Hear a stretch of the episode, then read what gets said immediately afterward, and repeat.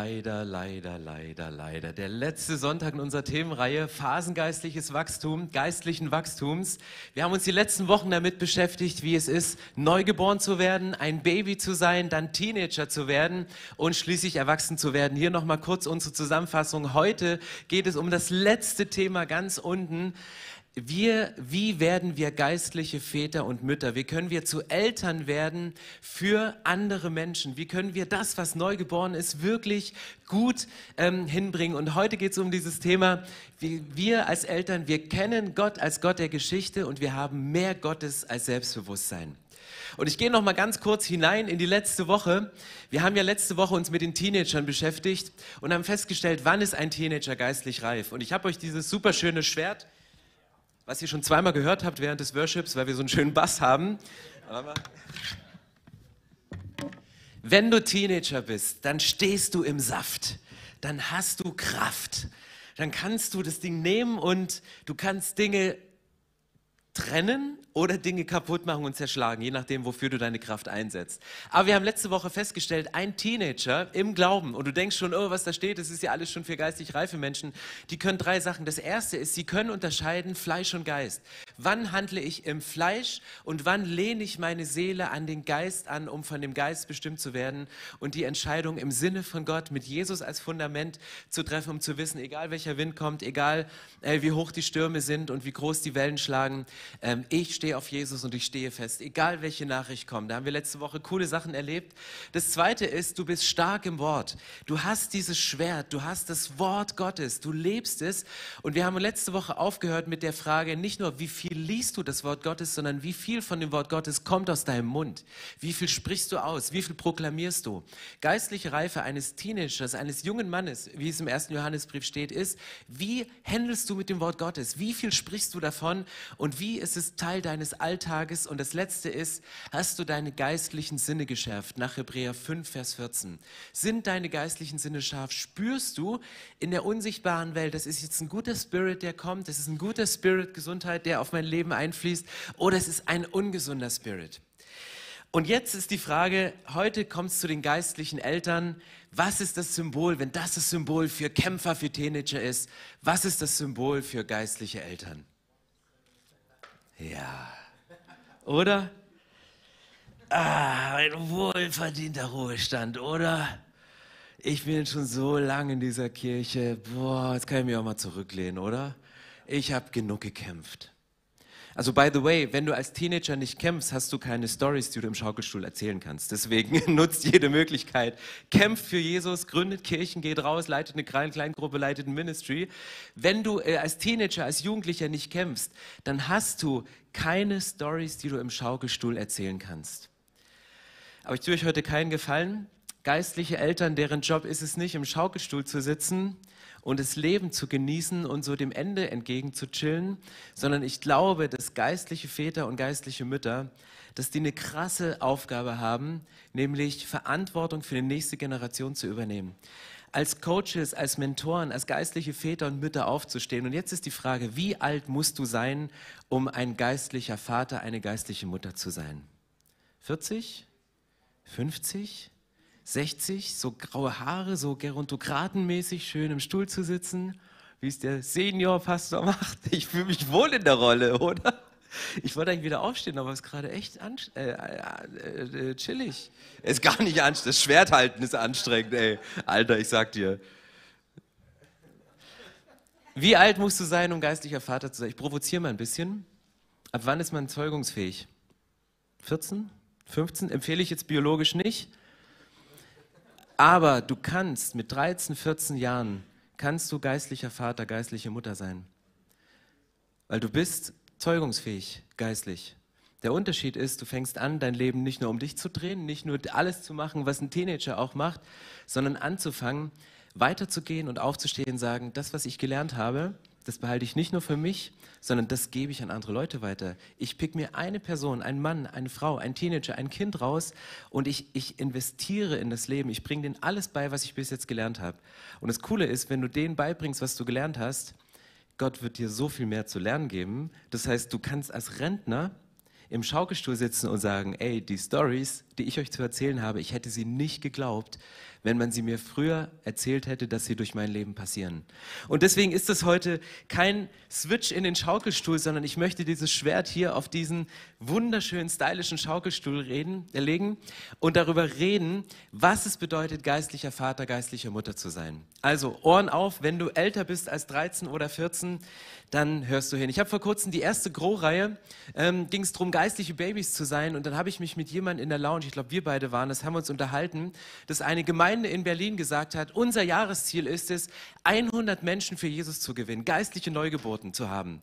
Und dann haben sie gesagt, wir hätten es fast geschafft, aber die, die beiden Pastoren, die angestellt waren, haben sich um diese Leute gekümmert, aber die sind gar nicht hinterhergekommen, sich um diese fast 100 Leute zu kümmern. Und dann gab es diesen Blitzgedanken in unserem Gespräch zu sagen, okay, gehen wir mal von einem gesund, von gesunden Familienverhältnissen aus. Für ein Baby, wenn sie ein Baby neu geboren hat, hast du im besten Fall zwei Eltern, ein Vater und eine Mutter.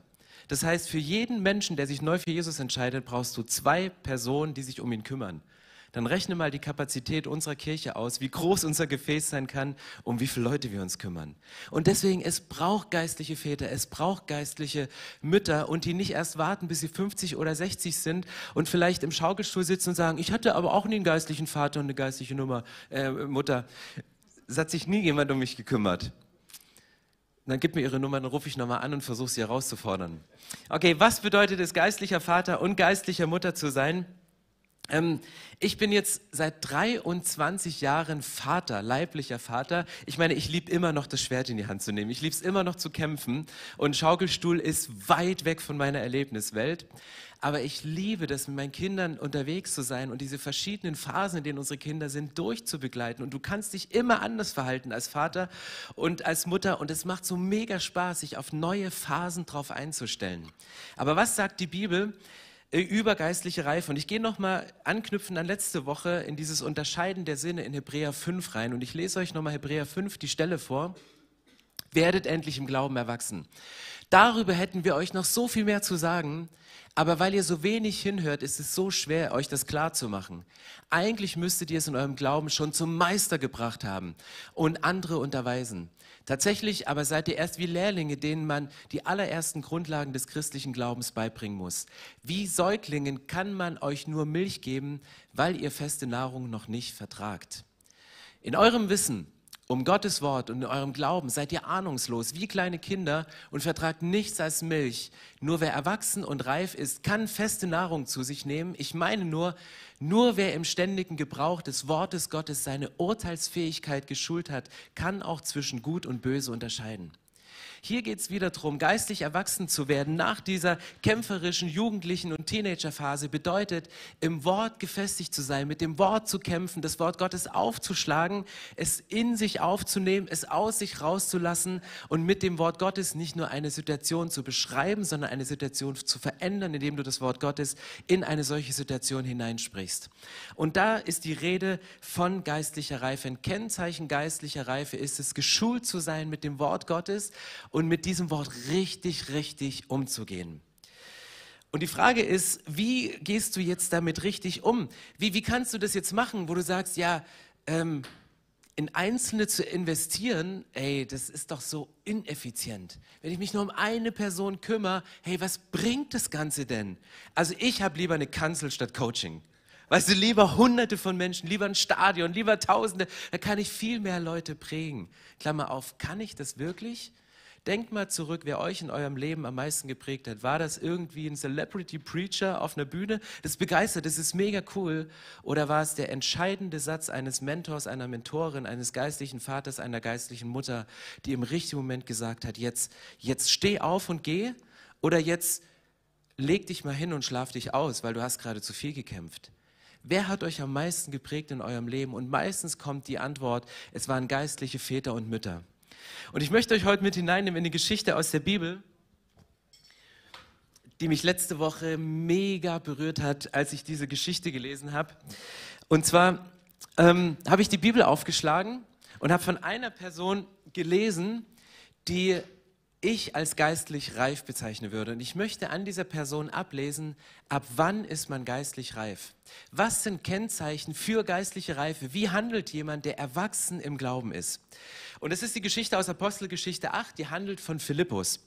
Und der erste Satz, mit dem es anfängt, bedeutet, mit diesem Tag setzte eine große Welle der Verfolgung ein, die von, von der die ganze Gemeinde in Jerusalem erfasst wurde. Und außer den Aposteln flohen alle Gläubigen nach Judäa und Samarien.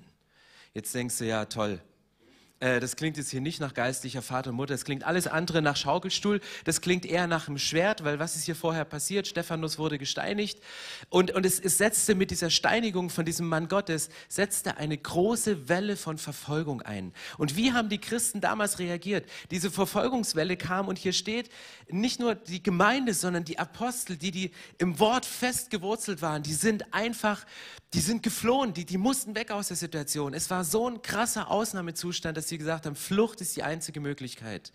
Und wer geflüchtet ist, weiß, welche Strapazen eine Flucht mit sich bringt. Wer in Kriegsszenarien wie in der Ukraine, wie jetzt in Tel Aviv drinsteckt, der, der spielt oft mit dem Gedanken zu flüchten. Es gibt Momente, aus denen musst du rausflüchten. Und das passierte hier. Hier sind Leute rausgeflüchtet aus einer Situation von Verfolgung, die richtig krass ist. Und dann geht es hier weiter. Vers 4 steht, doch die Gläubigen, die aus Jerusalem geflohen waren, zogen umher und verkündeten überall die Botschaft von Jesus. Die mussten weg, die sind nach Judäa und nach, nach Samarien, also die sind aus Berlin raus, die sind nach Brandenburg bis nach Bayern, äh, irgendwo, so weit es irgendwie ging, an die Grenzen des Landes gegangen. Und ähm, sie haben überall, wo sie waren, ICE macht Halt in Erfurt, was haben sie gemacht? Die haben gepredigt. Haben gesagt, ja übrigens, Schaffner, kennen Sie Jesus schon? Ja, Sie stempeln hier mein Ticket. Äh, haben Sie schon ein Ticket zum Himmel? Das, das waren die Verfolgten, die aus Berlin los sind. Und die sind los und die haben in jeder Stadt gepredigt, wo du denkst, warum sind sie denn geflohen? Die sind geflohen, weil sie gepredigt hatten und jemand es nicht gefallen hat, dass sie gepredigt haben. Deswegen hat er sie verfolgt und hat sie platt gemacht. Was machen sie? Sie fliehen und was machen sie? Sie predigen. Das ist geistliche Reife. Anfangen zu predigen, auch in der Verfolgungssituation. Ähm, Philippus ging in die Stadt Samaria und erzählte den Bewohnern von Christus. Die Menge hörte ihm bereitwillig zu und sie sahen auch die Wunder, die er tat. Viele böse Geister wurden ausgetrieben und fuhren mit lautem Geschrei aus. Außerdem wurden viele Menschen geheilt, die gelähmt oder verkrüppelt gewesen waren. Darüber herrschte große Freude in der Stadt. Was passiert hier aufgrund als Auslöser von dieser Verfolgung, als Auslöser von dieser geistlichen Drucksituation? Die Folge davon war eine Erweckung in Samaria. Philippus, einer, das ist nur einer von den Menschen, die da geflüchtet sind. Aber um den geht es mir jetzt. Ich möchte an dem Leben und am Verhalten von Philippus geistliche Reife, Kennzeichen von geistlicher Reife aus der Bibel herauslesen. Er flieht, er geht hin, geht nach Samarien, er predigt. Und das, was hier passiert, das klingt nach Erweckung. Das ist absolut Erweckung. Der predigt, Leute hören und sagen, oh, wenn das stimmt, hey, dann will ich auch zu diesem Jesus gehören. Dann entscheiden sie sich für Jesus. Sie, sie, sie bekehren sich, sie werden neugeboren, werden mit Heiligem Geist erfüllt. Und dann stehen all diese Sachen hier. Böse Geister wurden ausgetrieben mit lautem Geschrei, Menschen wurden geheilt, sie wurden gelähmt. Ähm, Leute, die verkrüppelt gewesen sind, die körperliche Einschränkungen hatten, wo jeder die Hoffnung aufgegeben hatte, das war eine Erweckungssituation und Philippus war mittendrin. Er war der Erweckungsprediger. Er war der, durch, der durch durch alle sozialen Medien gegangen ist, der ging Social Media mäßig durch die Decke, weil alle ihn gerepostet haben, weil sie gesagt haben, ey, der Satz aus der Predigt hat dazu geführt, dass der, der verkrüppelt war, wieder gesund geworden ist. Ey, das, das war Samarien, war krasse Erweckungssituation. Und dann geht es weiter hier in diesem Text. Dann steht, oder ich lese es mal hier von vorn vor, dann spricht Gott zu ihm im nächsten Vers. Ähm, der Engel des Herrn sagte zu Philippus, geh nach Süden auf der einsamen Straße, die von Jerusalem nach Gaza führt. Und dieser Satz, der hat mich die Woche heute so geflasht.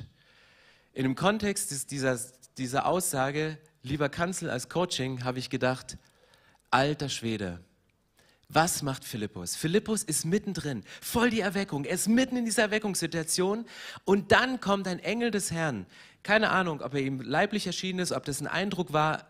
während des Gebetes am Kreuz, weil er Sonntag im Gottesdienst war, als er nachts geträumt hat, was auch immer. Er hatte diesen Eindruck, geh raus aus der Stadt, geh raus aus dem tobenden Leben, geh raus aus dem Trubel und geh auf die einsame Straße. Auf Deutsch, geh raus aus dem Leben und ab in die Wüste. Ey Gott, ist es dein Ernst? Ich habe hier eine Verantwortung, ich kann hier nicht weg. Ohne mich läuft die Erweckung hier nicht. Ich wollte es dir nur mal sagen, Gott, wenn ich nicht mehr da bin, als der King, King Preacher überhaupt, als Philippus, hey, ich, ich kann doch jetzt nicht in die Wüste gehen. Was soll ich denn da? Und Gott schickt ihn in die Wüste, um dort einer einzelnen Person zu begegnen. Und ich lese euch das mal vor, Vers 26. Also zu Philippus aber sagte ein Engel des Herrn, geh nach Süden auf der einsamen Straße, die von Jerusalem nach Gaza führt.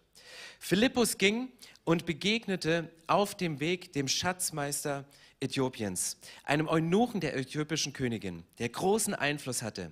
Er war nach Jerusalem gekommen, um dort anzubeten und befand sich nun auf dem Heimweg. Er, sah in einem, er saß in einem Wagen und las im Buch des Propheten Jesaja. Der Heilige Geist sagte zu Philippus: Lauf hinüber und geh neben diesem Wagen. Da lief Philippus hin und hörte, wie der Mann aus dem Propheten Jesaja las. Er fragte ihn: Verstehst du auch, was du da liest? Der Mann erwiderte: Hey, wie soll ich es verstehen, wenn es mir niemand erklärt? Und er bat Philippus einzusteigen und sich neben ihn zu setzen. Er hatte gerade folgende Schrift gelesen.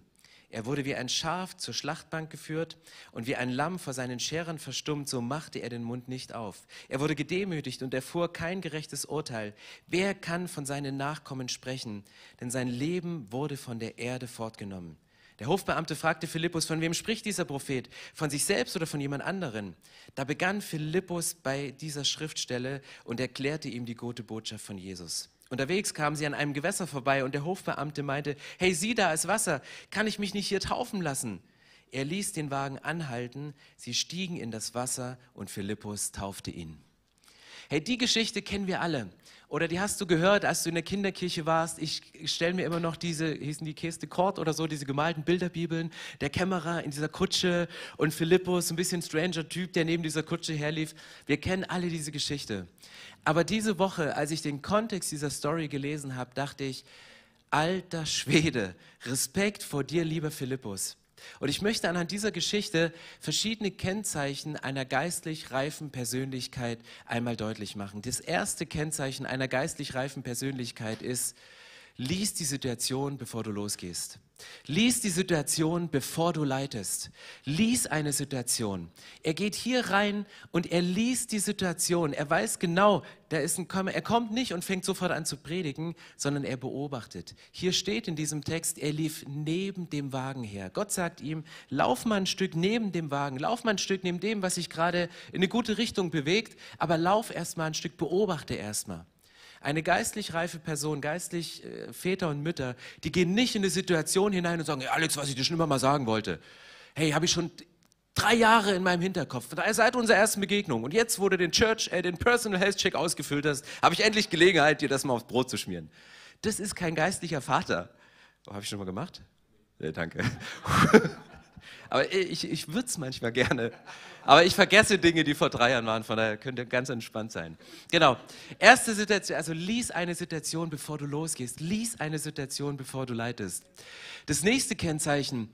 Ähm, Philippus liest in der Apostelgeschichte 8, Vers 25, er war treu in seinem Dienst. Er war nicht so ein, er war, er war treu in dem, was er gemacht hat. Er predigte das Evangelium Woche für Woche, immer wieder. Dann kam Verfolgungssituationen, er predigte, er war auch in Samaria treu. Und ganz ehrlich, so eine Erweckung ist stressig. Wenn du nicht nur sonntags ein oder drei Gottesdienste hast, sondern jeden Wochen, jeden Tag in der Woche ein Gottesdienst oder drei Gottesdienste, das kann stressig sein. Und er, er machte das treu. Er predigte regelmäßig. Das nächste ist, ähm, Philippus bestand nicht auf sein Recht, in dieser erwecklichen Situation zu bleiben. Der hätte sich hinsetzen können, Gott, eben, hier läuft ohne mich läuft ja nichts. Ist doch viel cooler in der Weckung zu sein, als in die Wüste geschickt zu werden. Ich habe überhaupt keine Ahnung, wen ich da treffen werde. So, so ein Heiden, so ein Finanzminister, so ein Politiker, der redet eh immer sich raus aus den Situationen. Und außerdem habe ich es mit Reichen und mit, mit irgendwelchen Celebrities habe ich es nicht so. Der hätte so viele Ausreden Gott gegenüber gehabt, zu sagen, ey, ey Engel, ich habe, glaube ich, schlecht geträumt. Ähm, ich bleibe hier. Weil Erweckung ist cooler, Kanzel ist cooler als Coaching. Er lässt sich von Gott rufen und geht raus in die Situation. Und das ist der nächste Punkt. Philippus reagierte sensibel auf das Reden des Heiligen Geistes. Der hat diesen Engel gehört und der Heilige Geist redet heute noch. Das ist übrigens letzte Woche, Teenagerphase. Du lernst zu hören auf die Stimme Gottes. Wie spricht Gott zu mir? Nimmt er Eindrücke, nimmt er Bilder, benutzt er Träume, benutzt er die Predigt, benutzt er die Bibel, die ich täglich lese, um zu mir zu sprechen? Philippus war trotz dieser erwecklichen Situation war er sensibel für das Reden des Heiligen Geistes und sagte, okay Gott, du kannst auch anders Menschen zu dir führen, außer mit den Großevents, die gerade in Samaria äh, durch, die, durch die Decke gegangen sind. Er blieb sensibel für das Reden des Heiligen Geistes. Seid sensibel für das Reden des Heiligen Geistes.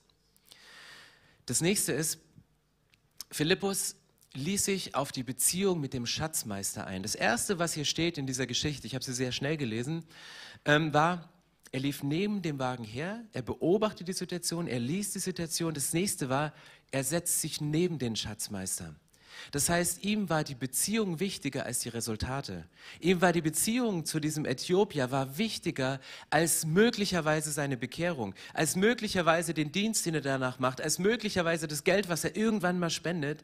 Ihm ging es in erster Linie um die Beziehung. Geistliche Väter und Mütter gehen immer auf Beziehung.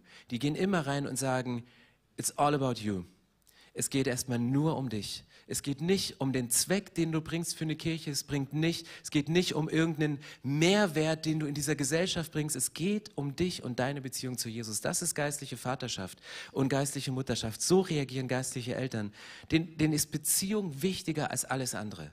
Resultate kommen eventuell möglicherweise danach.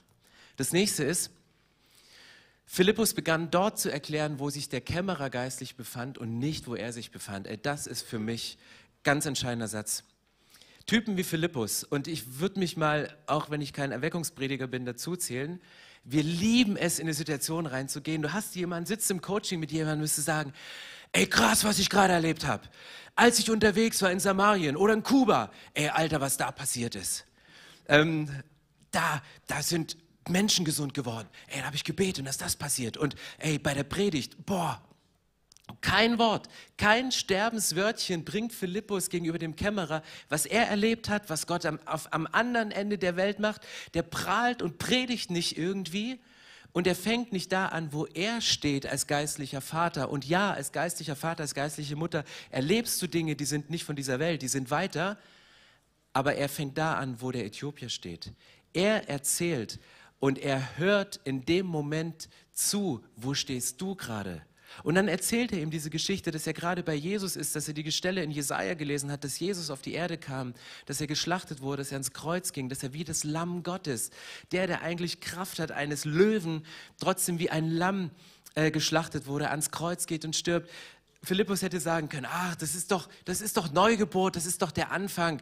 Du musst hingehen, du musst für Kranke beten, Dämonen müssen rausgehen, das, was ich gerade erlebt habe. Nein, er redet nicht über das, was er erlebt, sondern fängt da an, wo das gegenübersteht. Geistliche Väter und Mütter gehen immer auf die Ebene des Menschen, wo sie gerade sind, ohne viel zu prallen von dem, was sie gerade machen.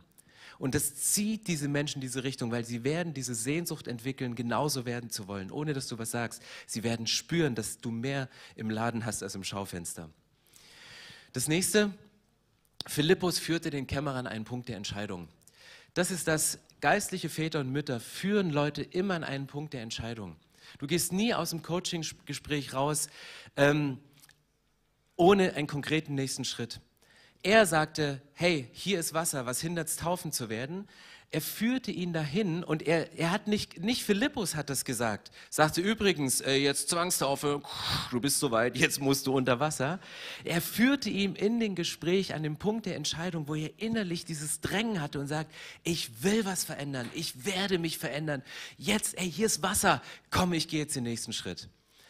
Und für mich ist Philippus so ein Vorbild in seiner kompletten Art und Weise, wo er herkommt, was er macht, wie sensibel er auf Gott reagiert, wie er in eine neue Situation hineingeht und dann diesen Menschen dahin führt, sich taufen zu lassen.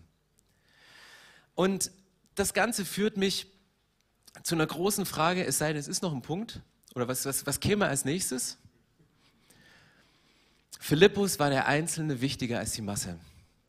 Philippus hat in all dem, was er gelernt hat in seinem ganzen Leben, wusste er, der Einzelne ist wichtiger.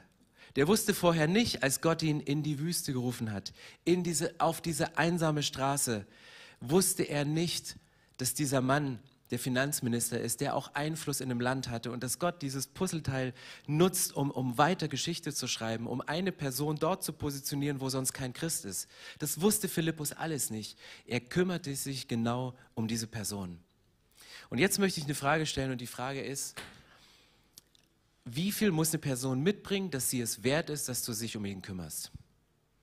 Also wie viel muss ein Thomas mitbringen, ein Alex, ein Markus, ein, wer, wie viel müssen die Leute mitbringen, dass ich mich hinsetze, dass es sich auch lohnt, wirklich in sie zu investieren?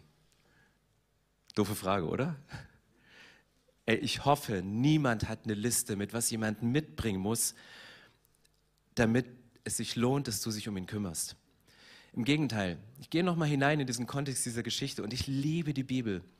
Was war der Kontext, warum Philippus in diese Verfolgungssituation kam, die zu dieser erwecklichen Situation führte? Was war der Kontext? Der Kontext war, dass Stephanus gesteinigt wurde.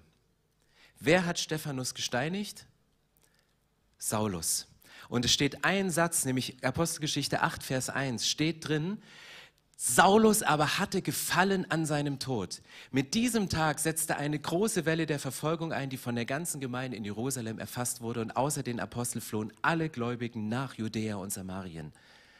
Das heißt, der Auslöser von dieser Verfolgungssituation, die die Christen platt gemacht hat, war ein Mann namens Saulus. Es war ein Mann namens Saulus, der, der hatte Gefallen dran, als Stephanus gesteinigt wurde. Ich stelle mir das so vor, dass Saulus da stand mit dem Stein in der Hand und dann so, bam, boah, geil, mitten ins Gesicht, Zähne raus. Das versteckt sich in meiner Vorstellungskraft hinter diesem Satz. Der hatte richtig Spaß daran, die zu zerfleischen, zu zermartern. Paulus war so ein richtig schlimmer Finger. Paulus war jemand, der gesagt hat, ey, ich mache euch Christen alle platt. Und dann kommt wieder eine Person aufs Spiel, ins Spiel, nämlich Barnabas. Und der ist neben Philippus für mich genauso ein geistliches Vorbild. Das ist für mich genauso ein geistlicher Vater, der in Menschen Dinge sieht. Dieser, dieser Barnabas, man nannte ihn, sein Name wird übersetzt als Tröster und Ermutiger. Das ist so ein richtiger Coach, das ist so ein richtiger Mentor. Der sieht diesen Paulus, äh, Saulus, dieser Saulus bekehrt sich irgendwann und dieser Saulus, der wird irgendwann, ähm, muss er zum ersten Mal in der Gemeinde Jerusalem predigen. Und derjenige, der die Hand für diesen Saulus, für diesen Paulus ins Feuer legt, wer diese Hand reinlegt, war Barnabas. Der sagte, hey, liebe Gemeinde Jerusalem, ich weiß, ihr habt gerade mega Stress aufgrund dieser Verfolgung, aufgrund, dieses, ähm, aufgrund dieser Steinigung, die passiert ist. Aber ey, ich habe einen neuen Prediger für euch. Heißt übrigens Paulus. Und also nein, du kannst ihn doch nicht einschleusen, Untergrundkirche, du kannst doch nicht den Feind bei uns in die Kirche holen. Und Barnabas glaubt an diesen Paulus noch bevor alle anderen, bevor er selbst an sich geglaubt hat. Das heißt, Barnabas als Mentor, Barnabas als Coach, er, er sieht etwas in ihn und er legt die Hand für ihn ins Feuer. Und über Barnabas ist geschrieben, er hatte einen edlen Charakter. Er hatte einen edlen Charakter. Das heißt, Barnabas ist als geistlicher Vater und du kannst als geistliche Mutter heranreifen in einem edlen Charakter. Er war mit Heiligem Geist erfüllt und hatte einen festen Glauben. Und durch seinen Dienst stieg die Zahl derer, die an den Herrn glaubten, ständig an. Von Barnabas ist nirgends in der Bibel die Rede, dass er irgendwelche Stadien gefüllt hat, gefüllt hat, dass er irgendwie groß auf Kanzeln gestanden hat. Der hat alles eins zu eins gemacht. Das Erste, was von ihm gesagt worden ist, er verkaufte alles, was er hatte und spendete es der Gemeinde. Das war sein erster Akt, den er gemacht hat. Denkst du so als Pastor, ja, die Leute möge ich, um die kümmere ich mich gerne. Äh, aber das war nicht der Auslöser, sondern er hatte einzelnen Blick. Er sah Nöte, er sah Bedürfnisse und deswegen ist er in diese Nöte, deswegen ist er in diese Bedürfnisse reingegangen. Und was macht ein Coach? Ich habe euch ein Dreieck mitgebracht. Was ist die Aufgabe von einem Coach? Und an dem Dreieck siehst du drei verschiedene Fragen. Das eine ist, wer bist du? Was sagst du, wer du bist? Und was sagen die Leute, wer du bist? Und die Aufgabe einer geistlichen Mutter, eines geistlichen Vaters ist, diese drei Dinge möglichst deckungsgleich übereinander zu bringen.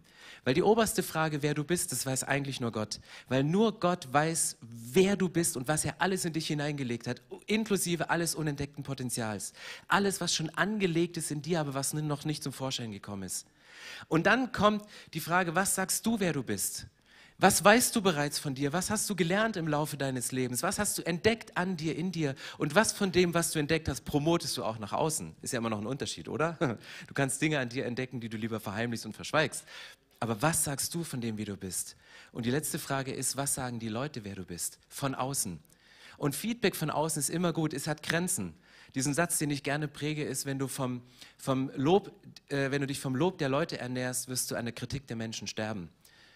Ähm, es gibt Grenzen von dem, wer gibt wie Feedback wann, aber es braucht ehrliche Frauen und Männer, die dir Feedback geben. Und ein geistlicher Vater, eine geistliche Mutter, wo du weißt, die Beziehung zu mir ist ihm und ihr das Wichtigste. Der kann ich vertrauen, der werde ich vertrauen. Ein Mentor, ein Coach geht mit dir in diese Situation rein und versucht, diese drei Dinge zusammenzubringen, das Potenzial, was Gott in dich hineingelegt hat, freizusetzen, etwas rauszukitzeln, was in dir drin ist, dir zu feedbacken, wie du auf andere wirkst.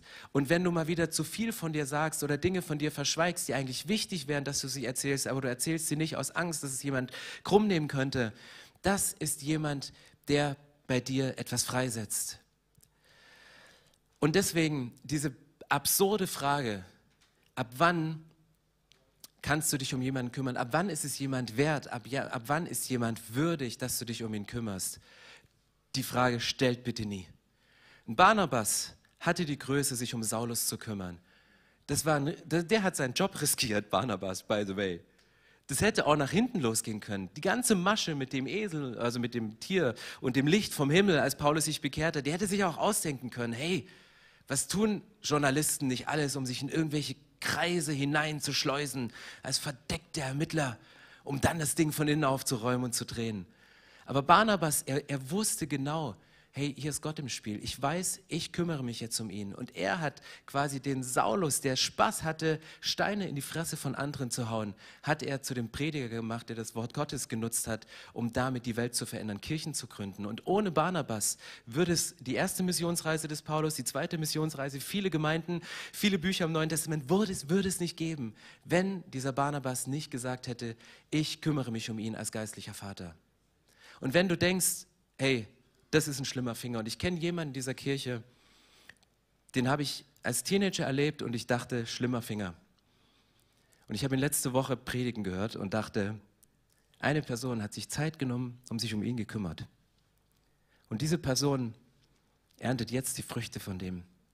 Und das war für mich so ein Moment, wo ich sage, hey, bitte sag nie jemanden schlimmer Finger. Und wenn, die Leute haben Wahnsinnspotenzial, das sage ich euch. Aber sowas von.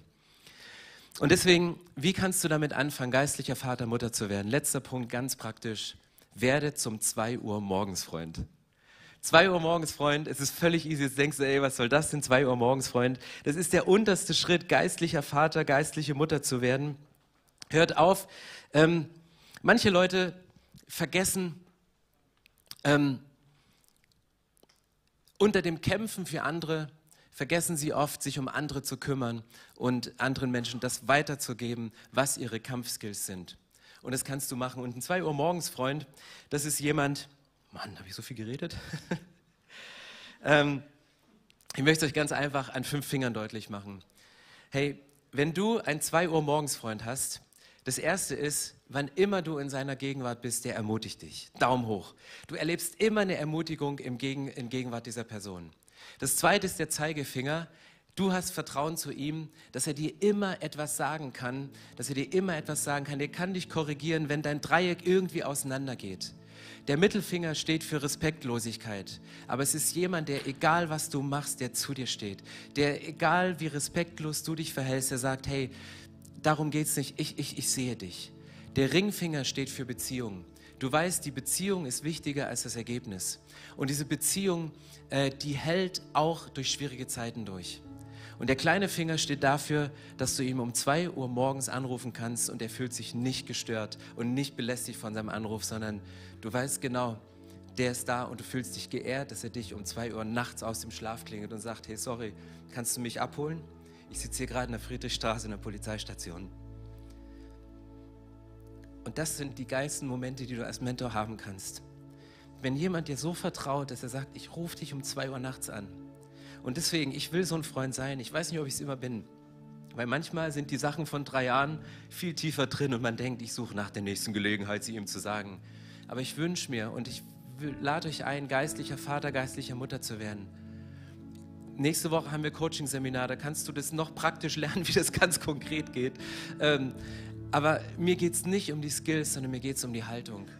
Und ich wünsche mir, jemand zu sein, der in dessen Gegenwart du ermutigt wirst. Und ich überlege mir manchmal, wenn ich in Gespräche gehe, hey, was kann ich heute mitgeben, um diese Person zu ermutigen? Ich weiß, ihr oder ihm geht es gerade nicht so gut.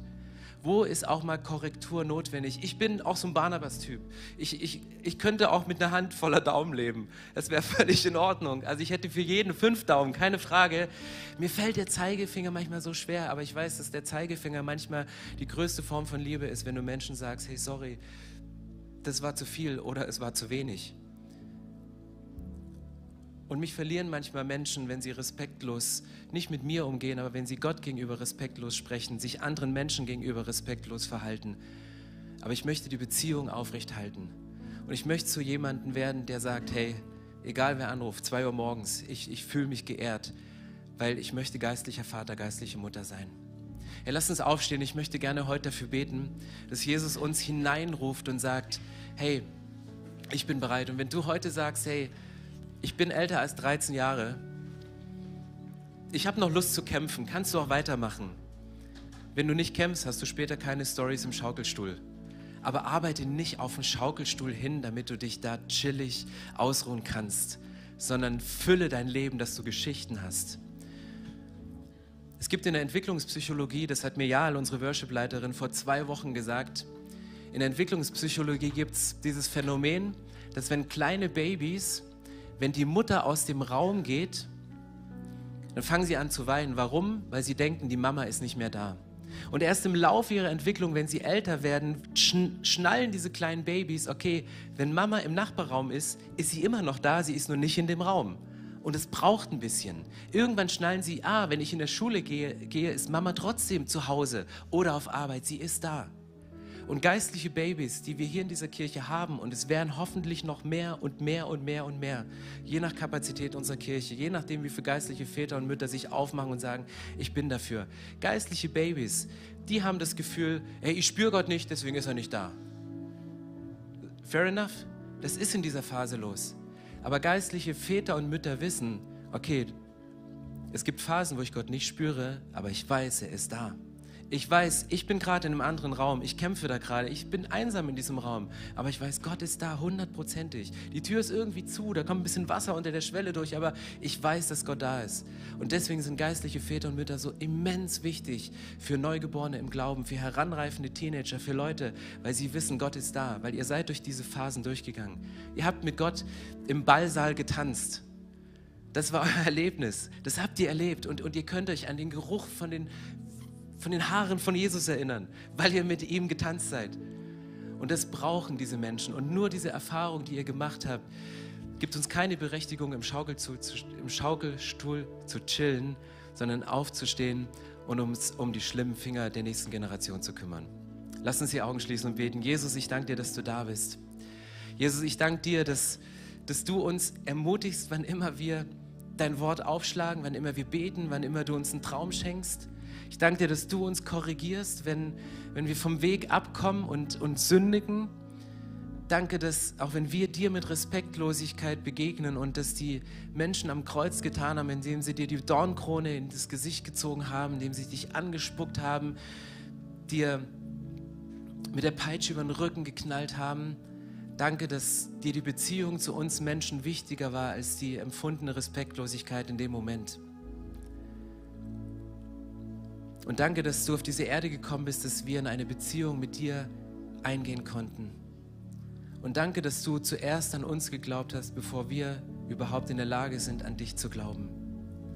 Und Jesus, ich möchte das lernen, zu einem Mann zu werden, der Vater im Glauben ist, über den gesagt wird, wie Barnabas, hey, der hatte einen edlen Charakter und war erfüllt mit Heiligen Geist. Und eins zu eins, one by one, kamen Menschen dazu, wurden Menschen ermutigt, weil sie nachts um zwei angerufen haben und wussten, hey, der holt mich raus aus der Situation. Und Jesus, bei allem wissen wir, dass nicht du ist, der, nicht wir sind, die eine Situation ändern können, sondern dass du es bist, der jede Situation ändern kann. Und wir möchten heute als geistliche Väter und Mütter ein Standing machen, indem wir im nächsten Worship-Song unsere Hände hochheben und singen, I will follow. Ich werde dir nachfolgen, weil das Beste ist es, dir nachzufolgen. Und aus der Nachfolge zu dir sind wir in die Lage versetzt, um uns, andere zu, um, um uns um andere zu kümmern. Danke, Jesus, dass du heute hier bist, dass du uns ermutigst, dass du uns berufst und danke, dass du mit uns bis ans Ende unseres Lebens eine Geschichte schreibst. Vielleicht nicht nur unsere Geschichte und unsere Autobiografie, sondern dass du unsere Autobiografie benutzt, um die Biografie eines jüngeren Menschen, in den wir uns investieren, beeinflussen. In deinem heiligen Namen. Amen. Lass uns die Zeit nutzen, während diese nächsten Lieder entweder ans Kreuz zu gehen, zu beten die Hand zu heben und Gott nochmal auszustrecken, sagen, danke, du bist der Vater im Himmel. Ich möchte ein geistlicher Vater werden. Ich möchte eine geistliche Mutter werden. Und ich pick mir eine Person raus, die mir auffällt, positiv oder negativ. Und um die kümmere ich mich und ich werde die Geschichte dieser Person verändern. Amen. Amen. Ich werde Teil dieser Kirche. Und wenn du sagst, darüber hinaus möchte ich diese Kirche gerne im Gebet und finanziell unterstützen, dann teilst du mit uns einen Traum. Und wir haben einen Traum, dass diese Botschaft von Gottes Liebe und von dem Glauben an ihn nicht nur hier in Berlin bleibt, sondern über die Grenzen der Stadt, über die Grenzen des Landes weit hinausgeht. Dann machst du das mit deinen Gebeten, mit deiner Spende möglich. Vielen, vielen Dank, dass du Teil dieser Kirche bist und lass uns gemeinsam kooperieren, um das Reich Gottes hier in Deutschland zu bauen.